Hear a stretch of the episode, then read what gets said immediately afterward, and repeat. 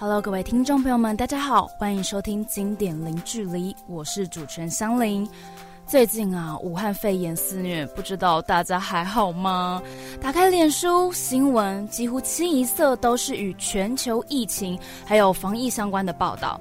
但是啊，上个礼拜却有一则政坛的八卦子绯闻杀出重围啊，吸引了大家的眼球。这个报道呢，就是旺中集团旗下的周刊网在三月十一号出刊的封面，民众党的张义善与蔡宜芳两人呢，还被拍到进了摩铁，上好上满三小时。那这篇报道出刊之后呢，引起了民众党的轩然大波。张义善呢辞去了中常委，蔡宜芳也被民众党团做出了相关的处分。耸动的标题、完整的证据画面，还有啊，就是听起来非常戏谑的影片过音。说到这边，真的忍不住笑了，因为刚才说的这一则新闻呢，它有一个影音的版本，然后这个配音的人呢，他讲话的声音真的是非常的、非常的有戏呀。那么。透过这样子的方式呢，带领着读者们窥看公众人物的另外一面。那这也就是今天想要跟大家聊一聊一个比较特殊的职业——媒体中的狗仔队。相信大家听到了“狗仔队”这三个字，可能啊都会有比较负面的联想。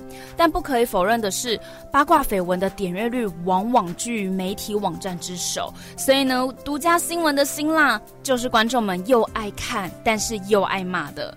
其实啊，狗仔队早在一九五八年就已经在欧洲出现了。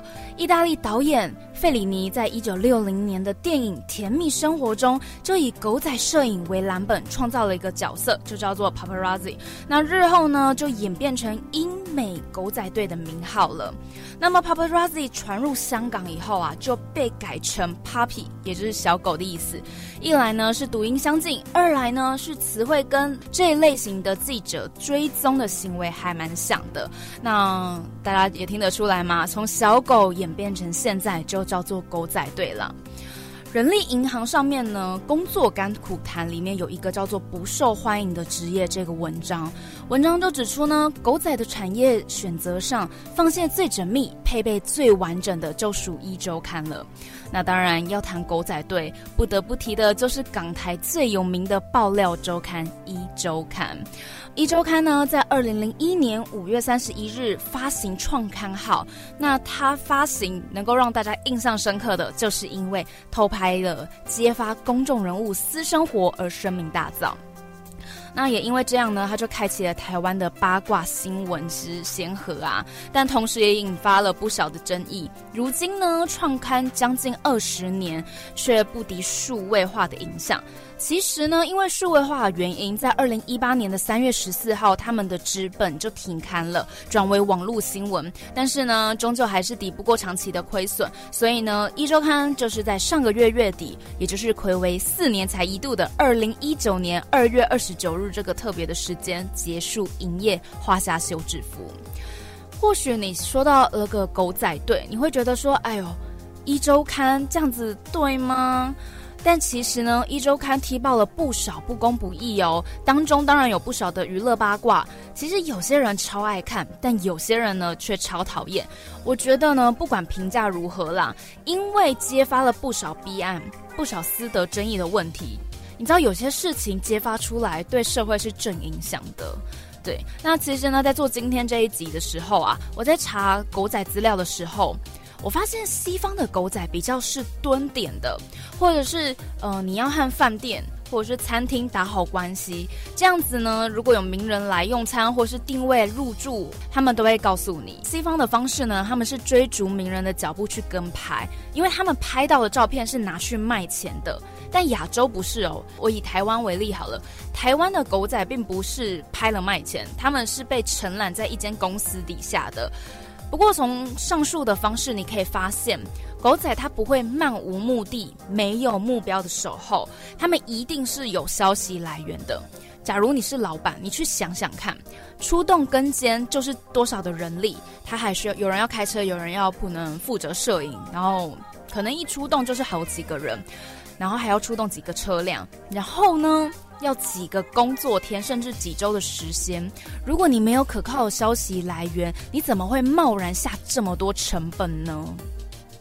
那么，透过狗仔的镜头啊，其实我们也可以看到公众人物的另一个面相，像是《镜周刊》在二零一九年六月十一日，艺人阿翔与谢欣的不伦激吻这张照片呢，堪称是婚纱摄影的唯美照片呐。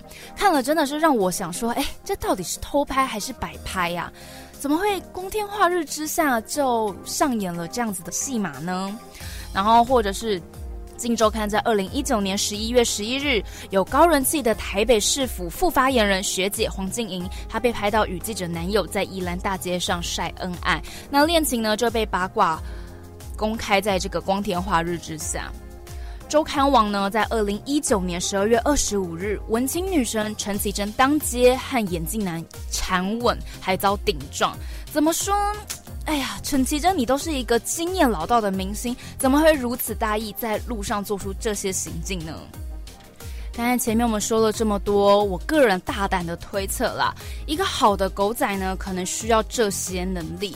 第一个呢，就是要有好的体力，有时可以连续好几天跟踪同一个对象。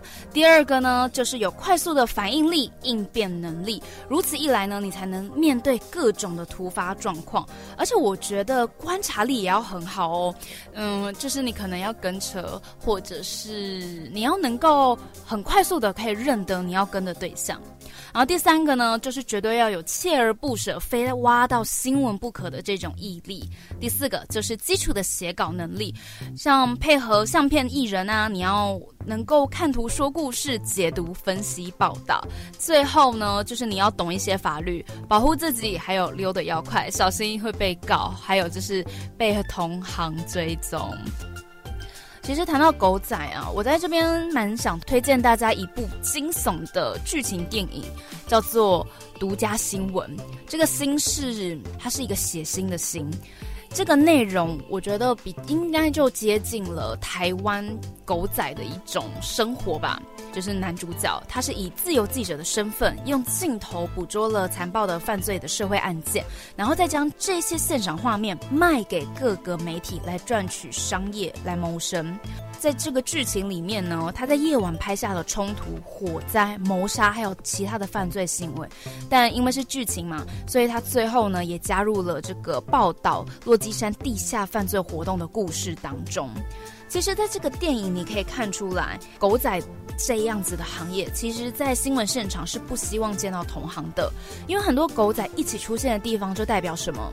代表很多人拍到，很多人拍到呢，就代表这一张照片不那么值钱了，要够新山色，才可以有好的价格卖到电视台。那不知道各位听众朋友听到这边，会不会觉得啊，这样子这些行为到底有没有违法？如果你去看这一部电影的话，在后面你也会得到一点点的启启发跟一些解释。那在台湾的话呢，其实未经允许在私人的空间内进行拍摄，像是洗澡啊、更衣这些的时候拍摄，你就会触犯法律。但是呢，你只要是在公众场合拍，其实是不会构成侵犯他人隐私权哦，因为公众场合嘛。那我觉得啦，不管是新闻媒体啊，还是自媒体，在各类平台上，我觉得其实大家都是要有耸动的标题，才能够吸引这个读者的目光。像前阵子 YouTube 的黄标事件，其实呢，我觉得。也有一部分是要打击那些标题下的很猛，为什么下这么猛？就是因为这么猛影片的标题，你才会想要点呐，你才会想要看呐。所以相同的，记者也是一样。但是我觉得最终问题还是回归到乐听人，也就是各位观众朋友或是听众朋友身上了。因为其实媒体只会因应环境的需求，反映出人们想要看到的。那狗仔呢，正面的功能是有的。但是也有令人憎恶的部分。我觉得在公跟虚之间呢，其实只要有人有好奇心，这个行业就会持续的发展下去。哇，刚才我们一口气讲了狗仔他们的工作行呃行程嘛，那么其实呢，歌手与媒体向来都是唇齿相依的，有新歌有计划，演唱会都是需要媒体的大力宣传。不过啊，狗仔记者呢，其实影响着艺人的生活啊，像周杰伦作曲填词的《四面楚歌》，就充分的表达对于狗仔侵犯他自己的私人生活的感受。那音乐才子王力宏呢，也在自己包办的词曲外，还有是。我完全没有任何理由理你，来抒发他对于狗仔的不满。欧美天后 Lady Gaga 的 Paparazzi 这首歌的歌名就跟内容一样，说的就是狗仔队啦。那我们就可以一起来听听狗仔队对他到底有多爱。喜欢这样的节目呢，我们就下礼拜同一时间零点零距离，我们天空见喽，拜拜。